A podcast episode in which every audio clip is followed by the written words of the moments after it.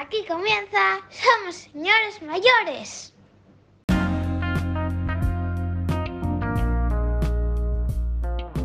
Buenas noches. Después de una cuenta atrás excesivamente larga, porque David no se callaba para hacer el silencio claqueta, eh, nos presentamos en este nuevo capítulo, emocionante capítulo por Chrome, alucinante capítulo de Somos Señores Mayores. Eh, señores y señoritas. Eh, hoy vamos a hablar de una peli. Sí, nos podemos sacar a David. Hoy vamos a hablar de una película en la que llevo luchando, pues a lo mejor desde el capítulo 3 de la primera temporada, porque aparezca aquí. Eh, y que se trata de. Bueno, David, buenas noches. Paula, buenas noches. ¿Qué pasa? lanzo, ¿Qué tal? Es que me lanzo, me lanzo. Vienes, vienes cebadísimo, ¿eh? O sea, tú el otro día dijimos Conan y ya no, Sí. no ves a nadie, no conoces a nadie. A nadie más. Solo al acero. Muy buenas noches, Javi. Muy buenas noches, Paula. Muy buenas noches, queridos y queridas oyentes, oyentas. Uf, estoy diciendo muchas palabras que estáis al otro lado de las ondas. Es un placer estar con vosotros y vosotras una vez más. Muy buenas, chicos. Muy buenas. El problema es que como quiero decir tanto y David nos corta tan enseguida que parece Torquemada, eh, Parezco Eh, eh. Tulsa Doom. Quería empezar ya. Pero bueno, nada. Eh, ¿Qué tal la semana? Bien. A tope. No, no, no te, no, no te andes por los cerros de Úbeda. Empieza, empieza. Si yo te voy a No, cortar en no, cuanto no. llegue el momento. Ah, no, no, pues yo quería responder. Ah, Pues bien, tal, cansada, Mucho curro, madre mía. pocas nueces. Bien. Ac- Bueno. Shakespeare es esa, ¿no? Mm. Sí, Mucho curro, muchos. pocas nueces. De William Shakespeare. Y espera, Aguasmil de Erasmo, de Rotterdam. Pues después de este eh, inicio muy, muy familiar y cansado, vamos a, a comenzar con Conan el Bárbaro. Tengo que decir que para ser una peli de 2011, Jason Momoa me gusta muchísimo. Dudamos, dudamos, dudamos. Dudamos, pero no, no dudamos en ningún momento. Eh, es que yo no, eh, no es esa. no, Vi la que no era. Exacto, ya sabía yo, por eso te dormiste tantas veces. no, yo la del 2011 intenté verla, pero me pareció, me pareció una barbaridad. Y eso que algunos ah, amantes de Robert Howard dicen que es el Conan más fiel, pero bueno, Pues ya te lo digo, yo lo intenté con la de 1982 y no pude por dos veces. sois muy jóvenes. 1982, que lo acaba de decir David. Eh, como me gusta decir estas cosas, yo ya había nacido. A ver si encontramos alguna Sí, película. Yo también. ¿Tú también ya? Gracias. Sí, Ay, claro. no. Eh, ya hicimos unas cuantas en las que yo ya había nacido, Javier. Sí, Uh, Claro. no, Muchas. no de sé. hecho, la mayoría. Sí, es posible. Pero bueno, 1982. Eh, John Cada vez- Milius. Dime, dime. No, que cada vez que dices un año al principio del podcast, yo siempre pienso en el año que tú digas, eh, cuatro de los mejores hombres del ejército. Bueno, perdón. Eso, la- eh, las cosas de, las, de la cabeza de David. Eh, John Milius, el director. Eh, sobre los libros de Robert, Ho- Robert H. Howard, que os tengo que decir una pequeña eh, introducción. Eh, se Adelante. suicida, sí, se suicida a los 30 años este muchacho, ¿vale? Eh, al parecer estaba en una depresión constante, era un, era un, era un escritor, bueno, aparte escritor bastante bueno, pero bueno, le gustaba mucho lo de bárbaros, épico, antiguo y demás. Eh, se sospecha, se sospecha que por ser muy amigo de Lovecraft, el, el suicidio, el suicidio llegó antes de tiempo. Eh, es que metes en la conversación a- al padre de Julhu Claro. y. Cthulhu, Cthulhu, Julhu. Cthulhu, Chulu. Cthulhu. Cthulhu. Eso. Bueno, eh, Temo cliché plac.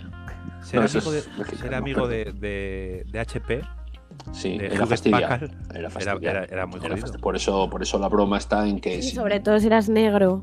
también, O mujer. también. Entonces, eh, bueno, tuvo una vida bastante cortita, como veis, pero lo justo para eh, escribir, no demasiadas, también es verdad, pero bueno, bastantes, bastantes eh, obras y panfletitos de, Conan, eh, que empezó a, escribirlos junto con el amigo HP. eh, eh, en pulps de la época, de los años 20 y demás. Y de ahí, bueno, saltó un poco la fama hasta, hasta que incluso antes de la película se, se pasaron o se compraron los derechos para pasarlo a cómic, que es donde llegó a más público, no solo al, al- al de literatura, con, si no me equivoco, corrígeme David, que seguro que lo sabes, Fran Frazetta, que dibujaba a Conan fabulosamente. No tengo ni idea. Muy bien, ahí pues apúntatelo. Es que Mm. Conan en los cómics eh, eh, era más No. de ja- del Jabato o del Capitán Bueno. Trueno. No, yo la verdad es que ni, ni he leído, y eso que han sacado hace no hace mucho unas, unas reediciones bastante chulas del, del libro, ni libro ni, ni cómic, ¿eh? pero es verdad que las ilustraciones de este hombre sobre Conan tienen una fama bien merecida. Mm, ¿Tienes algo tú de Milius o paso yo directamente? No, yo per- es que me acabo de separar del micro, igual está muy lejos. Eh, Milius a mí me suena a una obra griega. Eh, eh, no, es que no me sale, siempre pienso igual. Era de un. Bueno, nada, es una, es una, una, una obra griega que era un sol- el soldado fan- fanfarrón que era Milius, pero algo así. Y siempre me viene eso, pero no, no, no, no entré. No entré porque pensaba Pues- que ibas a entrar tú bien. No, no, a saco, a saco, no tengo problema. Milius em, venía de ser un muy buen, muy buen guionista, Sí, ¿no? El- Es la impresión que yo tengo, que tenía sobre Sí. todo guion. sobre todo guion, exactamente. Eh, es más, es, es guionista, si no me equivoco, de, de Harry el Sucio y Harry el Fuerte, Sí, me suena. de un meme fabuloso que hay, que es Las aventuras de Jeremías Johnson, con Robert Redford, si no me equivoco también, ¿Peligro inminente puede ser? El peligro inminente y Apocalipsis Now. Apocalipsis no. No sé si eh, en, en- en alguna de estas ha, ha acompañado de otros guionistas, pero vamos, es donde él empieza a, a- a salir. Eh, si no me equivoco, lo voy a mirar ahora, ¿eh? No, iba a decir yo, es australiano, no, el australiano es el Es que de es, Missouri. es- es de Missouri. Y Un es saludo de- para Gonzalo Bedia. para Gonzalo Bedia, que esté mudado, ¿no? O Bueno, o se iba, en se iba a Boston, yo creo, le- Boston. leí, pero bueno, ya que era Missouri, eh, San Luis, Missouri. Pues pues bueno. Yo, Milius, ¿por qué llevo, por qué me voy hasta Australia? Porque la primera película que tiene bastante fama es el que él dirige. Es eh, El Gran Miércoles. Si me ve mi hermano dudar, ¿para qué queremos más? El Gran Miércoles, que es bueno, pues es una especie de, oda al surf de tres surferos que bueno, viven un poco para, para el asunto. Y de esa película, él ficha para Conan, la primer- el primer fichaje que hace es, eh, aquí lo voy a tener, a Jerry, Jerry López, que es el que hace de su botay. Después eh, hace Conan, esto el gran miércoles en el 78, hace Conan en el 82 y hace una que, que es muy original, no sé si la visteis, yo la vi, seguro que yo desde luego no la tengo por ahí, y si no está en ninguna de las plataformas que yo tengo, es que está en filming. Eh, Amanecer Rojo, no sé si os suena, es del 84. Sí, Me suena. Y porque además lleva eh, o tiene, no la tengo aquí abierta en IMDb, eh, pero bueno, me consta que tiene a esa pandilluca de actores de, en esa época, que era Patrick Swayze y, y- y alguno más, y es de que en una, de- en una costa, eh, yo creo que es la costa oeste de los Estados Unidos, desembarca eh, o empieza una invasión de rusos, de rusos chinos, sobre todo rusos, a Estados Unidos. Invasión física, ¿eh? En serio. pero en serio. como de rusos chinos. Sí, sí, sí, sí. Bueno, los comunistas, los Los comunistas, cómics, los cómics, vale, vale. ¿Vale? Y, y empiezan en un pequeño pueblo donde entran, el pueblo quitan todas las comunicaciones. Bueno, es una un pifostio del copón eh, que tuvo su fama en aquel momento. Bueno, pues es el, es, es el director. Veníamos a hablar de Conan y Sí, todavía no, no hiciste la sinopsis. con John Milius he acabado. ¿Quieres hacer tú la sinopsis o que No, haga Paula, que quiero- se la vio antes de ayer? Yo creo que deberías hacerla tú, Javi, porque vives esta película como nadie. De hecho, yo siempre que pienso en ti, te identifico como Conan. Uf, Las melenas, sí. No, ser, bueno. o sea, imagen bastante rara la que tengo. Espera, que no, no os preocupéis que de aquí a que acabe la temporada de, de Somos Señores No te Mayores... líes. me, Danos la me- sinopsis. me- me dejo el pelo. Mira, me voy a liar lo que me pela. no, sinopsis. Mm, bueno, es una, es una película que se basa en la novela y trata sobre como un guerrero en la antigua. la- se basa más o menos en el 10.000 antes de Cristo, aunque bueno, se habla del Atlantis y demás. Pero bueno, un, un niño eh, que vive en un pueblo que se dedica prácticamente a lo que es el, el- el- el conocer el metal. Historia- ¿no? Conanín. Vale. Eh, y de repente aparecen por ahí unos, unos- unos locos de, de- de remate, acaban con todo el pueblo, cogen a los niños y los llevan bueno, pues de esclavos por ahí. Mm, Este muchacho huérfano y todo, y todo, pues lo único que quiere, no lo único que quiere, porque sin, él se vuelve ladrón, empieza a, a descubrir ciertas cosas y una de ellas es que eh, los, el- los guerreros o como quieras llamarlos que mataron a, a- a todo su pueblo han, han conseguido crear una secta del copón marinero que lo reconoce a través de, de un escudo que tiene dos serpientes. Y a partir de ahí él dice espera que voy a yo a vengar aquí a toda mi familia y a todo, y a todo el pueblo Eh, acción, amor, amistad, etcétera, etcétera, hasta que al final, sí, David, amor y amistad. Hasta que, bueno, pues al final, eh, por H o por B, acaba encontrándose con, con el sumo sacerdote de las serpientes y en un par de batallas eh, se toma su justa venganza. Y todo esto, bueno, pues eh, basado en Conan el Conquistador, que, bueno, pues viene a ser un- una especie de, de ¿cómo, es- cómo dice? De heredero a la corona de, no me acuerdo del nombre, del, del- Iboria. Iboria puede ser. Cimeria. Es, él es Cimerio. Él es cimerio, pero es, es el heredero original de, de Ciboria. Entonces, bueno, la película merece la pena, merece la pena. Bueno, en los, en los cómics eh, va, va pro- progresando, ¿no? Ves el- como el bárbaro, el destructor y luego acaba siendo Conan Rey. Que es un Rey, poco ese es, rollo, sí. ¿no? De Sí. hecho, yo creo que, que esta peli, o sea, esta peli, esta eh, Schwarzenegger como Conan, estaba pensado para una trilogía, tetralogía, una movida así. Sí. Pero solo acabaron saliendo dos, me parece. Salen dos, que es Conan el Bárbaro, Conan el Destructor, y después sale una tercera, que él no se llama Conan, pero hace de Conan, que es la Guerrera Roja, la que hace Brigitte No, es, Nielsen. es- es el guerrero rojo. El Guerrero Rojo. Sí, pero es la traducción mala porque realmente la protagonista es, es ella. Es ella, esa exacto, exacto. Es Red, Red Sonja. Red Sonja, eso es. Entonces, bueno, realmente se puede decir que son tres. Lo que pasa es que la tercera, pues igual no quisieron pagar los derechos que tenían que pagar. Pero, pero bueno, primera y segunda son, son las originales. Vale. Eh, casting. Castings. Pero antes de que pases al casting, Javi, no, en esa película no hay mucha testosterona, como testosterona de más. En Conan, Sí. No. hombre, a ver. Una portada de Manowar. Bueno, Como sí, sí, sí. demasiado. Tú date, tú date cuenta, claro, tú date cuenta que viven en una época donde si no tienes exceso de testosterona, acabas en la rueda del dolor. Bueno, es rueda del dolor. Aquí no sé si se tradujo como la rueda del destino o algo así. Con lo cual, bueno, estamos hablando de una época en que o eres así Que- te ponían allí-. A, a ma- Exacto. a mallar la sidra, ¿no? A prensar sidra y eso. Sí, porque Era no- la rueda. nunca quedó muy claro para qué servía eso. Yo creo que era para sacar agua, fíjate bien lo que te digo. Pero sí, sí, a ver, es, es testosterona pura y dura. Novela, novela a, uf, a dolor.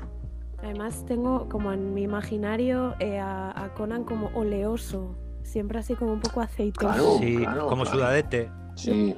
Siempre tenía algo, algo líquido en el cuerpo, sudado. Aceite o sangre, no le deis más vueltas. Ya. La magia del cine.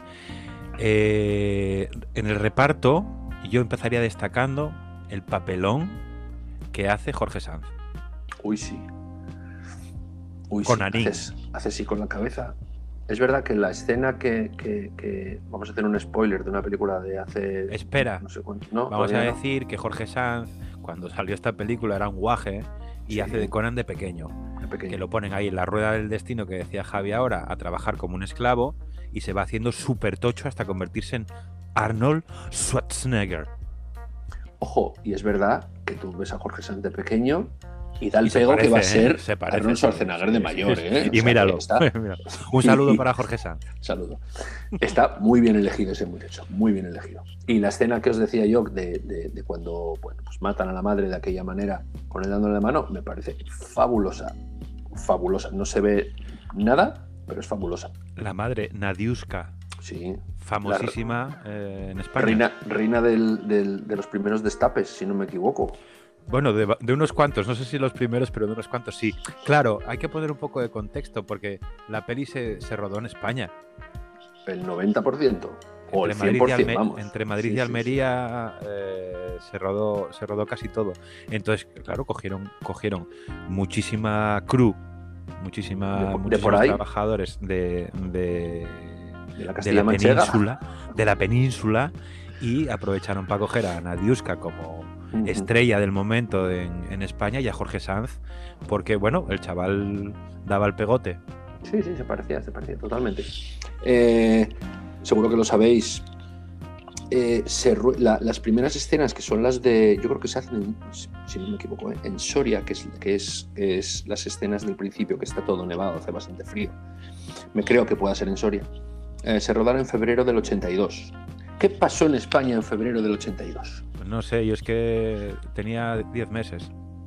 Paula, Me parece la clase de historia. Pues no lo sé, pero en el 83 fue lo del el intento de golpe de Estado, pero en el 82 pues no lo sé. en el mundial. No, eso fue en el, no, eso fue en, en el 80, en el 83, la película se empieza a rodar en el 82, en el 83, ahí tiene razón Paula, eh, en- justo cuando están rodando esa parte de, la película, se produce el golpe de Estado. Eh, 23F, febrero, Soria, nieve, me cuadra perfectamente. Bueno, pues al parecer tuvieron que parar el rodaje porque empezaron a venir guardias civiles, lógicamente, por toda España y estuvo el rodaje un par de, un par de días parado porque bueno, la situación estaba, estaba candente. Estaba candente. Eh, seguimos con el casting. Jorge Sanz, eh, Arnold, hay poco que hablar de Arnold, ¿no, David? Hombre, depende. Que no se sepa ya. ¿Sabes? Que eh, para hablar de Arnold hay muchísimo. Pero igual eh, nos perdemos en los recovecos de sus eh, colosales brazos. Tengo que decir, hablando de Arnold Schwarzenegger, que hoy, hace un rato además, rolando un poco por TikTok, me encontré con un vídeo de, de la peli de, de Conan, cuando Conan está entrenando con la espada gigantesca que debía pesar un huevo y haciendo unos Sí. unos aspavientos y unos gestos y unos volatines. Y eh, es- ese vídeo arriba y debajo, Schwarzenegger, pues eh, el año pasado, como quien dice, haciendo lo mismo en su prao. Y da el pego, ¿eh? Sí, cabrón, hombre, el. Ahora también te digo que la espada no era original. Hombre, eh, no sé qué eran, 11 kilos. la espada Algo así, sí, sí, sí, algo así, algo así. Algo así. Eh, Arnold tuvo, eh, venía directamente del culturismo, no había hecho nada más que el Iron Pump este, que es un documental sobre, sobre cómo se entrenaba y demás. Y, mm, lo vieron y dijeron, este tiene que entrar aquí. Hablaba, hablaba poco inglés, Claro, eh, sí que hay que, más, más allá de la carrera de Arnie, que más o menos todo el mundo la conoce y seguro que encontramos alguna película para hablar, para hablar más a fondo de él, eh, hay una serie de problemas que presenta Schwarzenegger como actor en, en estas primeras películas que hace. La primera, no sabe actuar. La segunda, habla poco inglés. La tercera, su acento es muy marcado ah, de donde es, que no recuerdo ahora si es suizo o, suizo. o belga o no sé cómo es. No. No, belga no, no. Y, y viene de, de del mundo del culturismo que había ganado Mr. Olympia eh, en 1975 y se había retirado. Hasta que llega este año, de acabar la peli, que se presenta otra vez el zorro de él porque se vio muy tocho. Y ganó otra vez. Y luego ya lo dejó. Pero sí que, que el- de hecho, su primera frase es a los 25 minutos de película. O sea, debía estar la cosa muy jodida como para que tu protagonista no diga nada en 25 minutos. Estaba el, director, tú aguanta ahí y voy aprendiendo Claro. inglés. O sea, además, la primera frase es la mítica esa de que le preguntan, Conan, ¿qué es lo mejor de la vida? Y responde una sarta de burradas tremendas que, que entran en el, en el rollo de la peli de pues eh, vencer a tus enemigos, perseguirles, robarles sus riquezas, eh, eh, cabalgar a sus mujeres y, bueno, y, viol- violar a sus caballos. esas, esas movidas, ¿no? Que ahora no tienen, no tienen ninguna, ninguna Nos reímos porque, porque somos gilipollas, pero no tienen ninguna gracia. no, lo hablamos antes. Se supone que esto está sacado de una cosa que dijo Gengis Khan. Y de Gengis Khan nos lo creemos. Sí, bueno, claro. Porque Gengis, como, como, como se dice, el 3% de los europeos son descendientes de Gengis Khan. Todo el mundo lo sabe. Imagínate lo que estuvo haciendo un muchacho por ahí. Eh, otro problema que tuvo este, mucha- este muchachín es que. ah, muchachín, ¿eh? Tuvo que disminuir eh, un poco el- el- su diámetro muscular, aunque después lo recuperaría para volver a ganar, porque, porque era tan tocho que la ropa o, o la poca ropa que llevaba y demás era complicado. Mm, Incluso disminuyendo algo, no encontraron eh, stunt, stuntman, ¿cómo se dice? Eh, lo diré, caray, Especialista. especialista, gracias. Gracias. No encontraron un especialista para él, con lo cual él hace eh, prácticamente todas las, las- las escenas. Y como bien decía David, la espada que usa pesa esa burrada de kilos. Y él preguntó, oye, pero ¿no puedes darme una más liviano y tal? Y dijo, y dijo John Milius. Y Oliver Stone, que andaba por ahí, le dijeron, no, no, majo, que cuando la mueves así tan guay se te marcan los bíceps que flipas. Y claro, Hasta luego, tú. y Barnold dijo, "Tss, eh, me la quedo, Madre me la quedo. Había que marcar bíceps en esa película, Paula, no puedes venir ahí. Andrés Pajares haciendo de Conan, ¿no? Cuadrado. ¿Vas a perdonarme? Quiero decir, eh, no tenía falta de hacer nada para marcar bíceps. Es decir, cualquier exceso, o sea, cualquier otra cosa que no fuese estar puesto normal era exceso ya de bíceps. Claro, pero si tú le das una Era espada de tríceps ya casi. si le das una espada de cartón piedra, Claro, si le das una espada de estas de Minecraft que venden, que son Claro. como de cartón, no pasa pluma. nada. Si tú tienes que levantar así una cosa de 11 kilos, eh, de eso se trataba. Bueno, ¿Y ¿De verdad pesaba 11 kilos? Bueno, Dicen por ahí que sí, andaba. por ahí que sí era- que- era de verdad, sí, sí, sí. sí. Javi, Pasamos- llevas 20 minutos hablando de esta película. Hostia, pues no me queda nada. Hablamos de, eh, de- de- de- James Earl Jones, que hace de Tulsa Doom, que es el súper malo, con el eh, pelo más planchado y el flequillo más corto que veréis en el cine. Sí, en serio. Eh, y es James Earl Jones que eh, le, fue de los últimos que llegó al rodaje, porque tenía mucho, mucho, mucho teatro en Broadway. Estaba en Broadway, sí. Y, y- y además le costó bastante hacer el, No le costó hacer el papel, sino que se lo creyeran, porque tiene, bueno, le pusieron lentillas azules, ese peinado y demás, pero él, tiene una cara de bonachón. Si lo veis, tiene cara de bueno. Entonces, claro, para hacer un tío que se transforma en serpiente y que va por ahí aniquilando pueblos, eh, tuvo que. Sí, sí, tuvo que eh, ponerse bien las pilas. Ponerse bien las pilas. Que hay que decir, eh, que eh, supongo que lo dirías tú en algún momento, pero lo voy a adelantar yo, que se hizo muy amigo del Chuache Sí. y que le, le dio clases de interpretación. Y de O sea, inglés. era como, como, como un rollo quid pro quo claris, que Schwarzenegger le ayudaba con las movidas de lucha y el estado físico, y este le, le daba clases de, de interpretación. Algo a lo que se unía de vez en cuando, que lo voy a adelantar ahora, Max von Sydow. Sí, que, que le sobraban tablas. Iba, sí, tenía los huevos pelados de actuar. Pelados. Más Bonsido que tiene un papel cortito que hace de. Es el, es el rey que les pide a estos tres ladrones, bueno, ladrones bárbaros o como sea, que vayan a, a- a rescatar a su hija que ha sido secuestrada y aducida por este Tulsadum. Y ahí es donde Conan se da cuenta que Tulsadum es el que se zumbó a todo el pueblo. Y ahí da un giro un poco a la película, donde él busca la, La venganza. la venganza. Arnold fuera, Max Bolsido fuera, Jason John fuera. Venga, David, ¿a quién vamos? Pues mira, yo eh, me encantaría muchísimo de hablar de alguno de, de- de ellos, pero solo puedo hablar de, solo puedo decir eh, eh, Sandal Berman, que Oh, hacía de Valeria, sí, sí. el interés romántico, según tú, de, de Conan, ¿no? Que había como el amor ahí, era la parte romántica de la película. Se han enamorado. Que es verdad que, que se aparta bastante de los cómics, porque en los cómics eh, el interés romántico, el amor de la vida de Conan, me parece como, como muy irónico decir esto, ¿no? Como el amor de, de la vida de Conan fue Belit, que era una, una pirata, una movida así, ¿no? Que se, se fueron un poco por su por su movida por su movida ahí. Y esta chica, eh, pues lo principalmente lo que hace son Conan, eh, eh, Conan 2 y eh, Red Sonja, que, que lo hablábamos antes. Espera, a ver qué vas a contarme. Y empieza ¿Qué? el espectáculo, All That Jazz. ¿Eh? Paula, dile que en eso, qué peli es All That Jazz. Ahí empieza el espectáculo. Es que sabéis que no la he visto, la jazz. Ni tú ni nadie.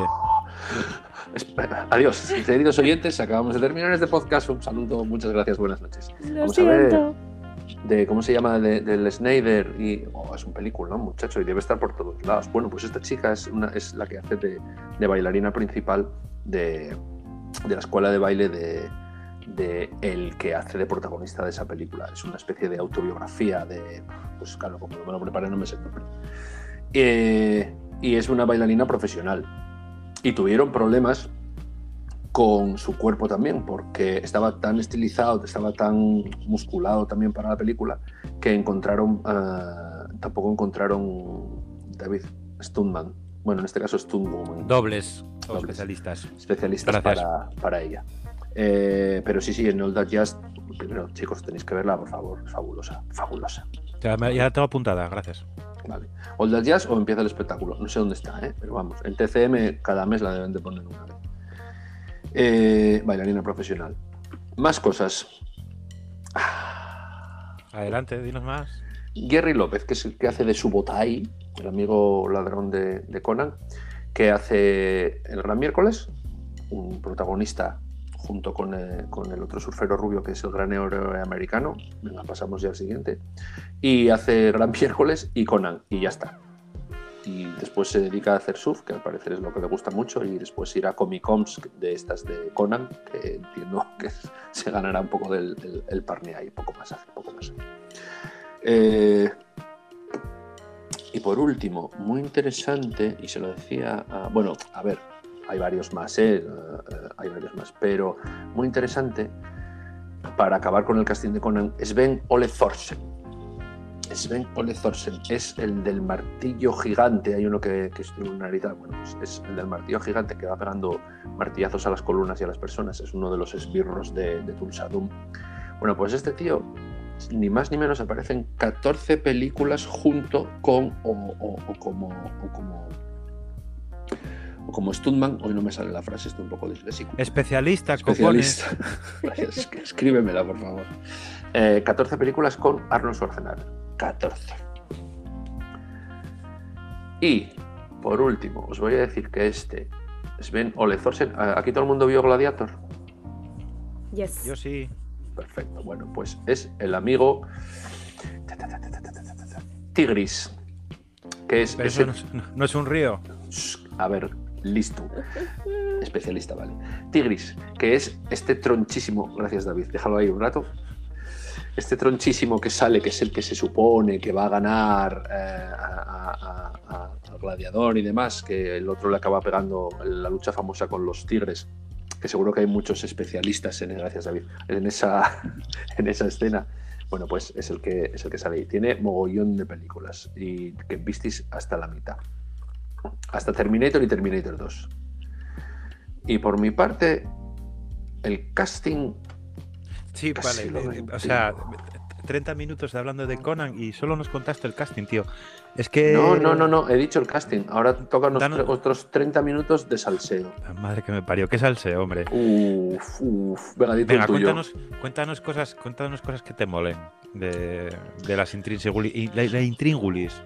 Yo te puedo contar un par de cosas Venga, tira, tira, que, tira. que encontré. Por ejemplo, Voy, tachando yo. por ejemplo, eh, se habló de Sin Connery para hacer de malo malísimo. ¿Vale? Bueno, bueno. ¿Eh? Lo tenías, ¿verdad? Ahí hizo Ruco.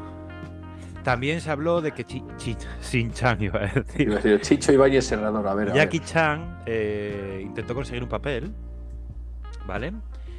Que eh, Oliver Stone, que es el guionista, le pidió a Ridley Scott, que estaba de moda después de Alien, eh, que dirigiera, pero dijo Ridley, pa' tu culo un futbolín.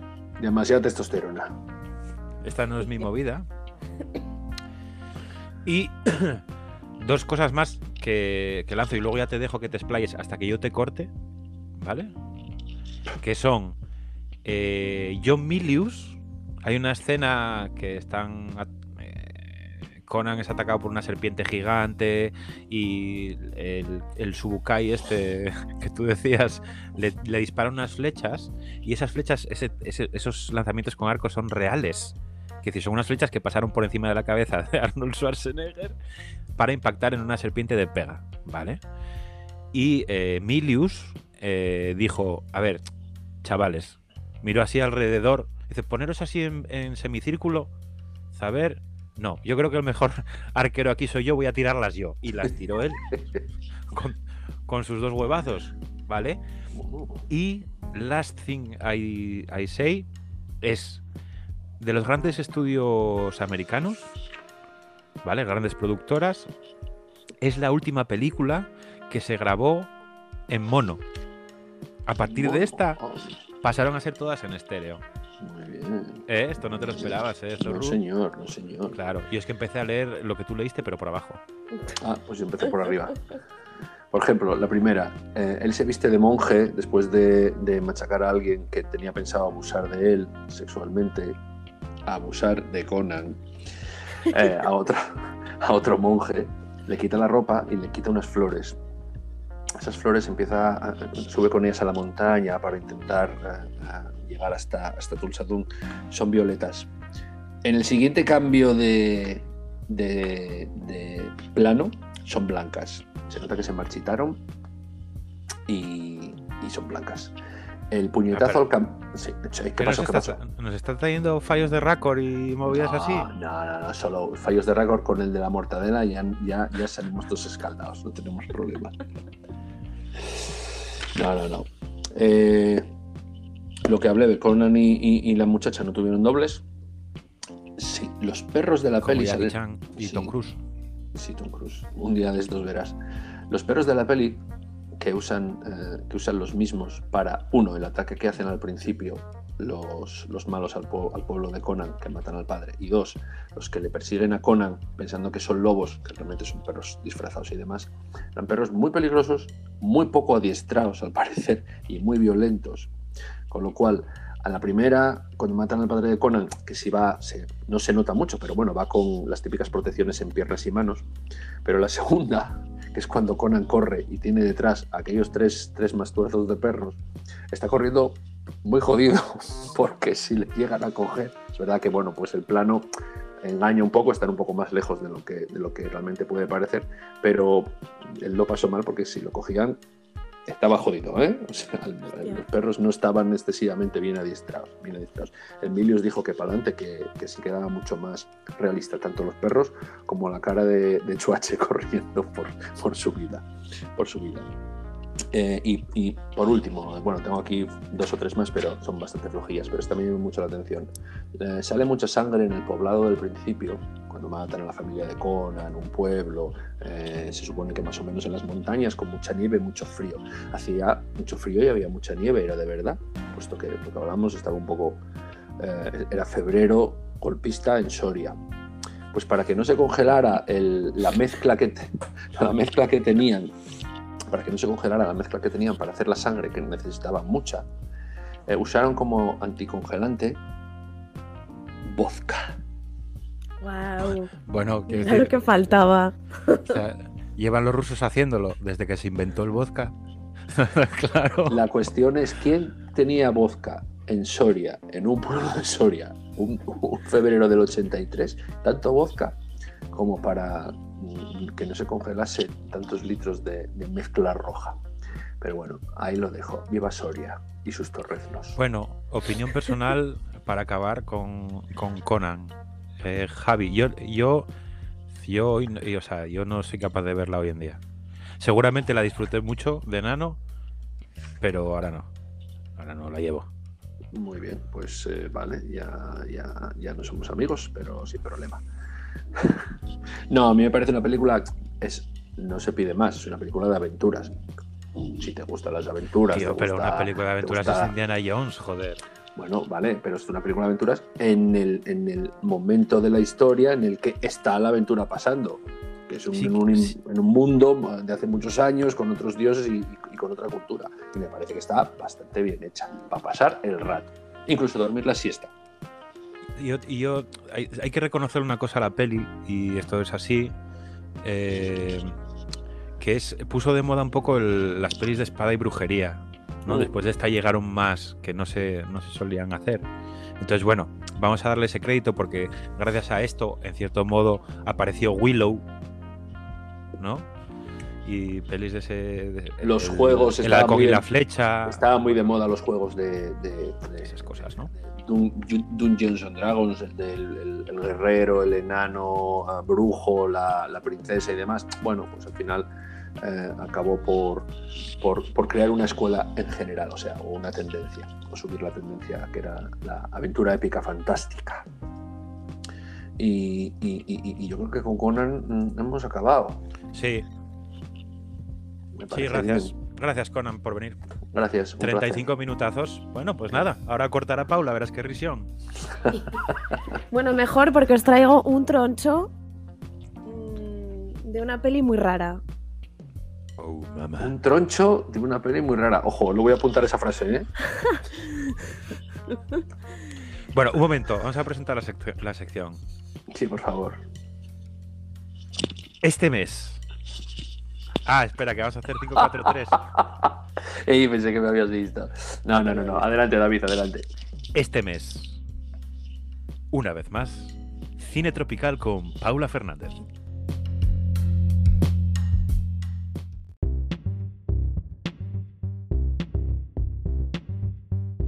Pues nada, chicos, hoy os traigo una película muy extraña que me vi el fin de semana.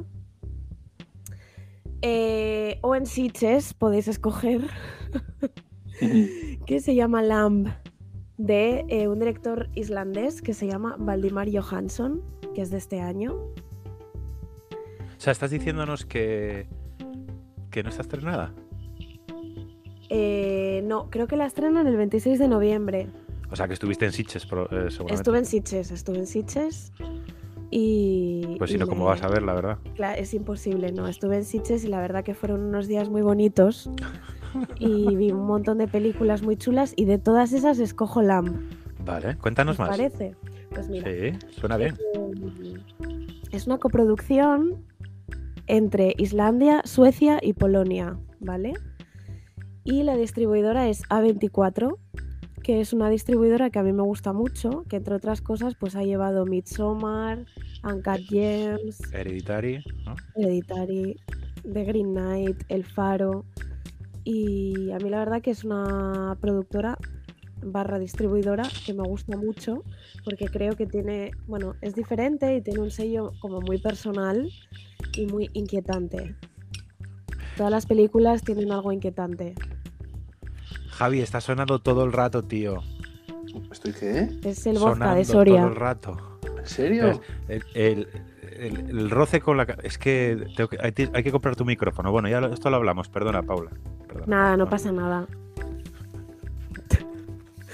Bueno, pues esta película es la ópera prima de este señor irlandés, que es un, un director que también eh, colabora en el guion. Y el guion es, bueno, es este señor, Valdimar Johansson, junto con un eh, tipo que se llama S- Shon, Ostras. que es poeta Salud. novelista. y que, atención, eh, colabora con Björk, ha colaborado con Björk durante mucho tiempo y tocaba en, con The Sugar Cubes y es clave en la escena cultural islandesa. Es un tío como muy interesante. Y mm, que sepáis también que, eh, además de ser el guionista de esta película, Lamb, es el guionista de la nueva película de Robert Eggers, que no sé si conocéis a este director. Testo- Pues si, si no hace cosas de testosterona, no. No, son, eh, están deconstruidos sus Ah. personajes. Bueno, pues eh, Robert Eggers es uno de mis eh, directores favoritos de cine de terror. Suele hacer películas de, mm, eh, de- digamos, como de horror folk. y siempre mete un montón de cosas como nórdicas, tradiciones raras y bueno, a mí la verdad que me gusta mucho. Y es el, el director de El Faro, por ejemplo, o de La Bruja. Y la nueva película sale en primavera del año que viene y el guion también es de este señor. Pero me voy- estoy yendo por los cerros de Úbeda. Yo venía aquí a hablar de mi libro, es decir, a hablar de la película Lamb. Adelante. Y nada, bueno, pues... ¿De qué eh, va? Básicamente es una pareja sin hijos que tiene una vida como muy granjera en los parajes de Islandia. Y tiene una vida como muy austera, eh, son muy fríos entre ellos. Y a lo largo del principio de la película ves que hay como algo raro. Entre ellos pues casi no se tocan, eh, tienen como una vida muy rutinaria y muy un poco extraña. Están como muy volcados en el trabajo. Y tienen como un rebaño de ovejas y ya desde el principio de la película ves que hay cosas raras. Y bueno, pues su rutina diaria es eh, pues eh, ayudar a parir a ovejas, estar en, bueno, mantener el establo, la granja, tal. Y resulta que un día pues eh, hay una oveja que pare y pare una oveja que es diferente por algo que no sabemos porque el director mantiene la... O sea, están haciendo como en tiburón, que no se ve al cordero. Claro, estás un tiempo que no sabes muy bien qué pasa, pero ese corderito es especial porque, bueno, rescatan una cuna de- del granero, de lo cual deduces que ha habido ahí una pérdida anterior entre ellos porque tenían una cuna de madera preparada. Y bueno, no quiero hacer mucho spoiler. Pero... Bueno, nos de- lo dejas ahí bien, o sea, como poniendo delante de... ¿Qué, qué se, qué se va a poder ver o qué, qué puedes pensar en tal? Bueno, pues es una ovejina muy especial A ver, Special One. Y bueno, a mí me gustó mucho, bueno, entre otras cosas, por cierto, el productor de la película es Belatar, que es también uno de mis grandes directores favoritos, Es, per- húngaro. perdón, pero ¿ese no es un paje de los Reyes Magos? Así no se puede, David. No. Así no se puede. Así no se Yo estoy tomando aquí notas sin moverme para no molestar. Eh, es para lo que me pagan en este podcast, para decir tonterías. Perdón, Paula. No pasa nada, una vez más. Bueno, pues hay otra- una de las cosas que también me gustan mucho de esta película es que retrata eh, muy guay, eh, digamos, la frondosidad de los paisajes de Islandia. Y es un poco herzogiano, un poco como las películas de Herzog, que es el personaje versus el paisaje, que siempre es como paisajes magnos Y... Y el personaje. Bueno, es que tengo aquí problemas de conexión extraños. No te preocupes, se te oye bien. Si se te oye, está grabando. Vale. Total, que nada, que es una película muy extraña y que al final, bueno, pues aparecen algunos elementos de terror eh, nórdico, de cuentos tradicionales, pero que al final, no quiero hacer spoiler, pero es un poco metáfora de eh, cosas reales de la vida y que son miedos de las personas eh, trasladadas al mundo mágico un poco porque las cosas a las que tenemos miedo muchas veces porque no las conocemos. Ujú. Entonces yo creo que es un va un poco por ahí. Bien, suena muy interesante. Suena una peli muy interesante.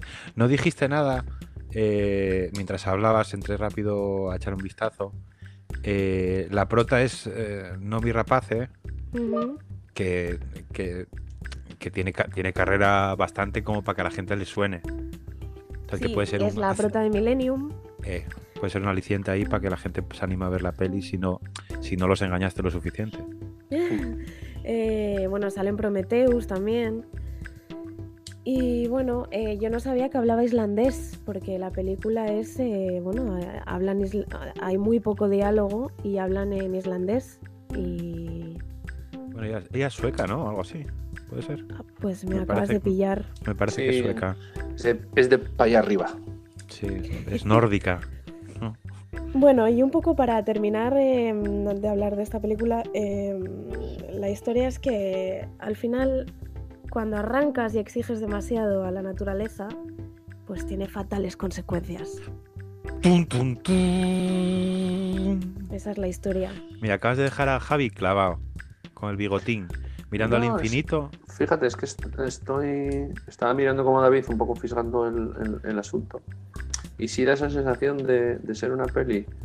eh,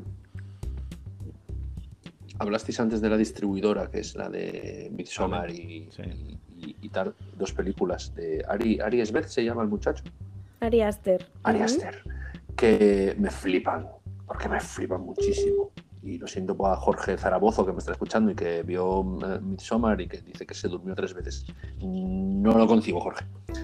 Eh, y que tiene pinta de, sí, de ser un- una cosa así de, no sé si terror, suspense, lo que sea, sin mostrar demasiado. Entonces, bueno, eso, te gusta una película, siempre te deja, siempre te deja mal cuerpo. Yo cuando voy a ver pelis que, que- que quiero que me dejen mal cuerpo, me voy contento porque me han dejado mal cuerpo. No sé si me entendéis. sí, totalmente. Sí, que no es una peli de terror, pero es una peli que te da cosica. Ostras, todo, Que- claro. Sí que es verdad que cada vez se, se ve más este rollo, menos, menos el susto, menos la Eso sangre es, o menos eso es, tal, eso es, eso es, sino jugar un poco con tu mente. eso es. Bueno, de hecho, he de deciros, y aquí viene el momento friki, que, mm, bueno, em, el antecedente de esta peli podría ser una película que se llama Little Otik, que es un director también, no sé si es islandés, pero tiene un nombre mm, un poco extraño, Jan Svankmajer, que es del 2001, y está basada en un cuento checo que se llama Otesanek, de Karel Jaromir Erben, que trata sobre una raíz que tiene forma de niño y que se come a todo lo que le rodea. Vamos, como el mío. Y la historia es que en este cuento, eh, no, en la película, se analiza basándose en este cuento tradicional, que estos cuentos tradicionales, eh, eh, el origen de todos estos cuentos en realidad eran realmente terroríficos, lo que pasa que luego se han ido suavizando un poco para poder contar a los críos de hoy en día, pero estos cuentos a mí me daban realmente miedo. Pues utilizando de como base ese cuento tradicional, en esta película se analizaba la fertilidad femenina como condena bíblica. Y en el en Lamb, en la película de la que estamos hablando, habla un poco sobre la obsesión colectiva por engendrar. Y es una cosa que me parece muy interesante. Una sátira sobre la obligación social y la sociedad como tradición. Eso sí que da miedo. Eh, eh, acabo de ver el póster de Little Otik y eso sí que da miedo. Da una cosa que te cagas. Lo buscaremos, lo buscaremos. Eh, oye, pues interesante. A ver si, si- si se deja ver enseguida. Pues bueno, no tengo claro que una película así se estrene en muchos cines. Acabará en filming. Bueno, seguramente sí, porque al final es una producción un poco indie, pero yo creo que hay mucho dinero de por medio. Pues puede ser. Muy bien, muy bien. Pues oye, mira, lo que hablábamos, ¿eh? al final, ah, ah, en, en- en- en nuestro rato con Paula, nos trajo una peli bastante antigua, entre comillas, y otra que todavía no se ha estrenado. O sea que Eh, sí, lo- eh, lo última, la última novedad de amigo. claro, como Nos lo siempre. quitan de la mano. Pues ahora sí que vamos a hacer una pausa de estas de mis deditos, ¿vale? Cinco.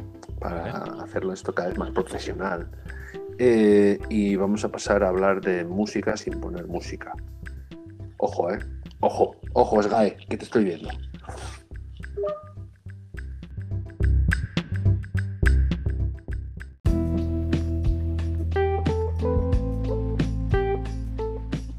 Pues aquí estamos de nuevo.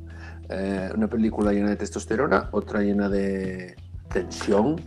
Y ahora vamos a hablar sobre, sobre, atención, porque esto es de hace 24 horas, si no me equivoco, ¿eh? Esta, esta cosa. 48 quizás. 48, venga. Mm. Sobre eh, una, dos o tres eh, canciones, ya sean originales. Paula, el audio del WAS. Eh, ya sean originales, banda sonora original, eh, eh, canción de toda la vida que hayan, que hayan cogido para la película, que nos guste o nos ha marcado o sean nuestras favoritas de, de una película. De una película, ya puede ser antigua, menos antigua, moderna o no estrenada todavía. Así que, como la idea la tuve yo, va a empezar David. Amigo, qué zorruco. Mira, me alegró muchísimo que propusieses esta maravilla a principio de la semana. Antes de entrar en esto, eh, las- el- en el programa anterior yo creo que no comentamos que por H o por B eh, no- me enteré de, de uno de los vicios inconfesables o de los placeres culpables de nuestro mayor hater. Oh, mamá. Uf, uf, uf. ¿eh? Eh, Pero voy a, no voy a decir cuál es. Vamos a dejarlo para el próximo programa. Bien. ¿eh? Un poco de suspense aquí. Y eh, retomo. Me encantó, me encantó esta propuesta porque, porque dejo- yo no soy, nunca he sido muy, muy fan de un grupo concreto, ¿vale? Siempre he escuchado un montón de cosas. Y de la, de la manera más fácil para mí, cuando era más joven, porque ahora soy muy joven todavía, eh, era escuchar bandas sonoras, con lo cual compraba muchos discos de bandas sonoras y me gustaba mucho, ¿vale? Y cuando tú hablabas, yo creo que esto habría que retomarlo, hablar de, música en el cine más a menudo, de con qué nos quedaríamos, o qué- qué canciones, tal, a mí lo primero que se me vino a la cabeza fue una banda sonora, de que es la banda sonora de la próxima película de la que vamos a hablar la próxima semana, con lo cual no voy a decir nada de ella, que es eh, Los Blues Brothers, eh, Granujas a todo ritmo. Maldita traducción. ¿Vale? Y lo siguiente que me vino a la cabeza fue la banda sonora de A Life Less Ordinary. ¿Vale? No sé si conocéis esta película, en español era Una historia diferente, Sí. que es de 1997, 98, 99, por ahí. Es una peli de Ewan McGregor y Cameron Díaz, que es un poco marciana, porque a Ewan McGregor lo despiden y el tío secuestra a la hija de su jefe. Y se acaban enamorando, eh, aparición de ángeles mediante. ¿No? Esta es un poco la sinopsis de la peli. ¿Qué pasa? Que a mí la peli ni fu ni fa. Pero la banda sonora eh, me pareció un- una maravilla de dimensiones épicas. Y no, no voy a quedarme con una canción porque será lo siguiente que haga, ¿no? Elegir una. Pero solo por comentar un poco todo lo que tiene alrededor este en su época eh, esta banda sonora es bastante top quiero decir eh, podríamos empezar por Elvis Presley que suena viejo o Bobby Darin con Beyond the Sea que es un puto clásico perdón eh, por, por mi vocabulario y luego tenías The Prodigy The Cardigans Beck Haas Faithless Rem eh, Lucius Jackson, Alabama 3, eh, bueno, y no tiene tema malo. No hay uno que diga, no me gusta, lo paso. Lo paso. No, me pongo una lista de Spotify de esto y llego hasta el final. Mola mucho, una banda sonora que merece la pena. Y ahora, si quieres decir tú una, Javi, o Paula, si quieres decir tú una, una canción, yo me guardo otra para luego. Eh, adelante, Paula. Que la tienes más fresca, seguro. Paula se ha enterado de esto hace 30, no, hace 60 minutos.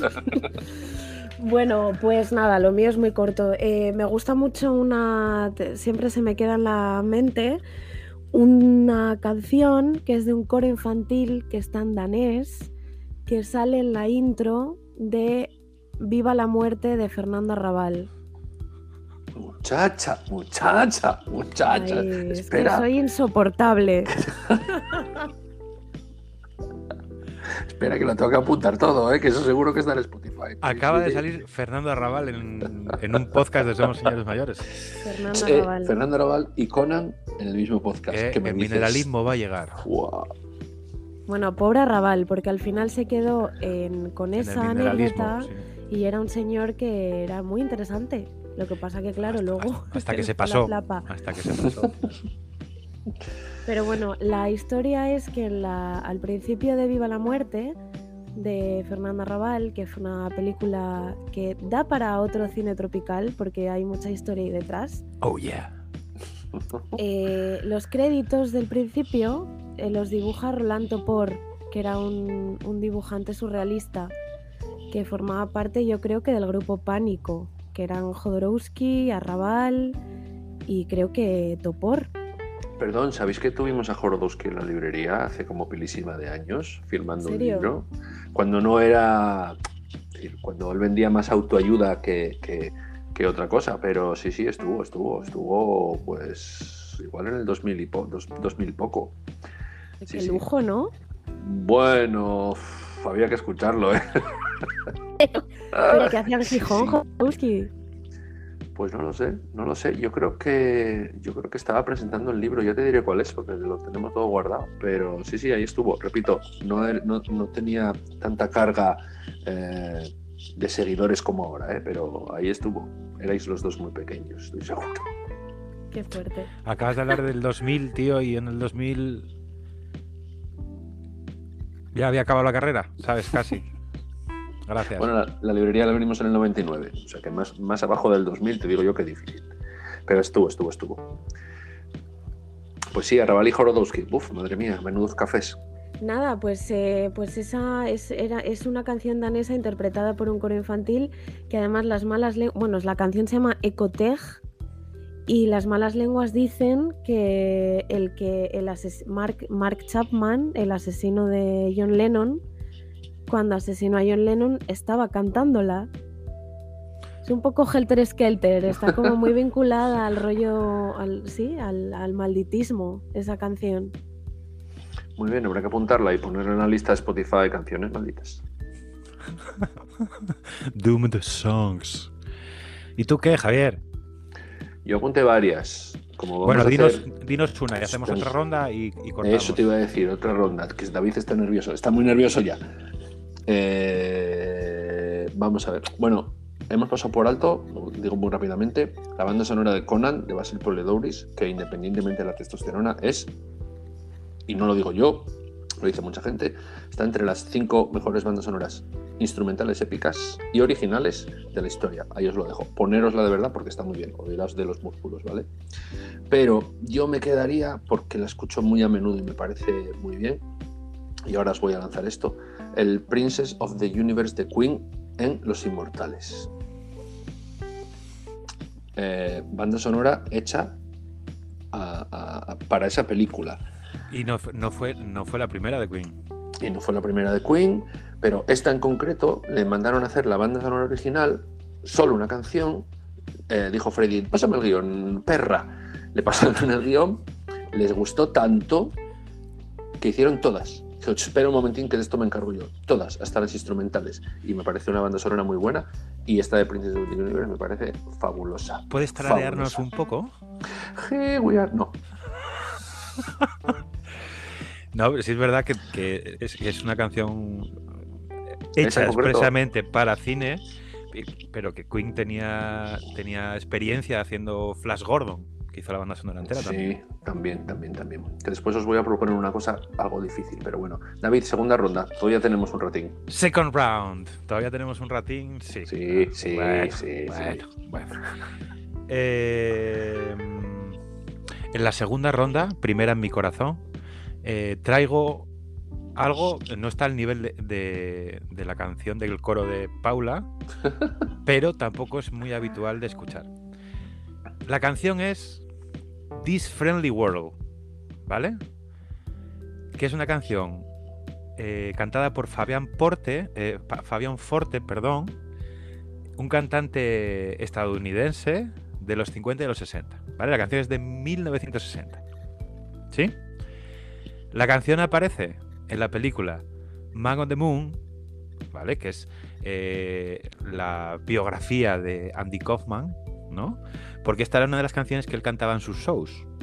Era como, como para reírse, claro, él, hacía comedia, yo lo, que tenía que gustarte o tenías que, pillarlo. Yo no, no soy una de esas personas que, que amasen a Andy Kaufman porque no lo vi en directo y lo que vi después no.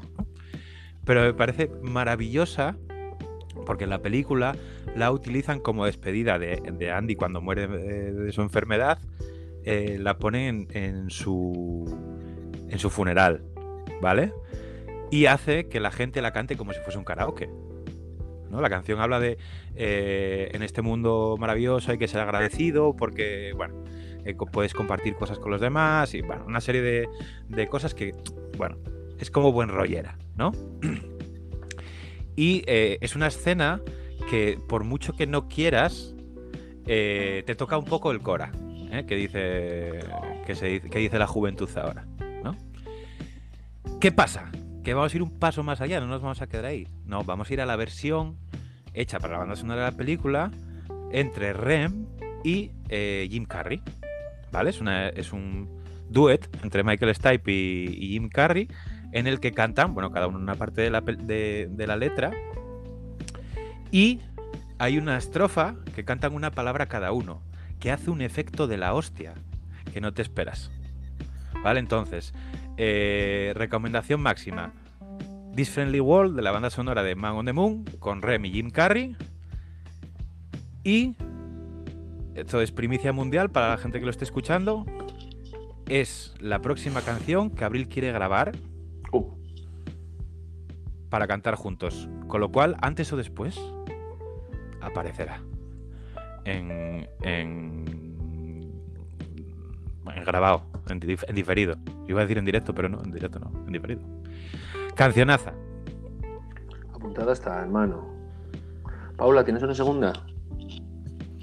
Pues la verdad es que no estaba pensando, pero, pero no. Eh, Vamos, tengo mil, pero ahora mismo no me sale ninguna. Yo, mira, he ido apuntando cosas y de sustituir mi segunda ronda, ¿eh? porque iba a poneros el, el, el, el Shape, of my, Shape of My Heart de Sting, el León del Profesional, la peli me gusta mucho y, esa canción es muy, guapa. Pero me vino a la cabeza ahora una de Annie Lennox que saca en American Beauty, es Don't Let It Bring You Down, hecho así en, en nivel 1 de la Escuela Oficial de Idiomas, eh, que no sé si se expresa para esa peli, no lo tengo claro pero que es fabulosa también. Muy, muy, muy guapa. Lentita, ¿eh? Pero con una letra muy, muy interesante, muy interesante. Eh, yo son las que tengo después, bueno, apunté varias, pero ya os lo diré. Nada, guárdate cosas para otro día, hacemos otra ronda de, de esto, Es porque la música de cine, qué decir, ahora lo vemos más igual quizás con las series, ¿no? Cuando tiene un- un- una banda Sí. sonora potente o que te llama o que te lleva, apoya mucho a lo que estás, a lo que estás viendo, ¿no? Te mete o te saca de, de, de la peli o de la serie. Entonces yo creo que, que deberíamos Es que- retomar esto más a menudo. Es que yo os quería proponer, y de hace mucho tiempo que lo tengo pensado ah, para hacer alguna vez algo, y es, atención, ¿eh? películas malas o muy malas, salvadas por su banda sonora. Original, o eh, original O aquí, aquí voy a... o- mira, te digo una ya, Las hay, ¿eh? Las que hay. es las Maximum hay. Overdrive. Por ejemplo, La rebelión de las máquinas. Tron Legacy, Truño de peli, Daft Punk, pum, ya está, arreglada la peli. Eh, Flash Gordon, mierda de peli. joder. De hecho, Arreglada. sale Max von Sydow en Flash Gordon. Ahí lo tienes. Es mi- Mira, ya, tene- ya ¡Muerta tenemos, ya tenemos el hilo. Vaya Venga, cómo podemos ir cerrando. Pues ojo a eso, ¿eh? Ojo a eso que está muy bien. Y no, es, no, no, no tiene por qué ser muy largo. No tiene por qué ser muy largo. Bueno, para otro Así día. que- De momento nos quedamos con que la próxima semana, la próxima Sí. semana, perdón, no, en el próximo programa hablaremos de granujas a todo ritmo. Pam pam para pa, pam para pam pa, para pam pam para, para. Cuando queréis hablar podéis, ¿eh? No, yo lo voy a apuntar aquí. Esa, da para mucho, ¿eh? Esa da para mogollón.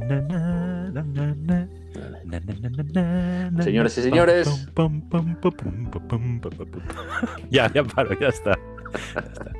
No, no, estaba quedando muy bien. Lo que pasa es que me quedé ahí, señoras y señores, alucinado.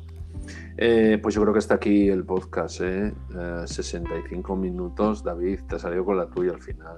Es nuestra duración. Está bien. es- esto es, esto es, es el podcast que nos piden nuestros y nuestras oyentes. Pues bueno, yo creo que nos ha quedado chuleta.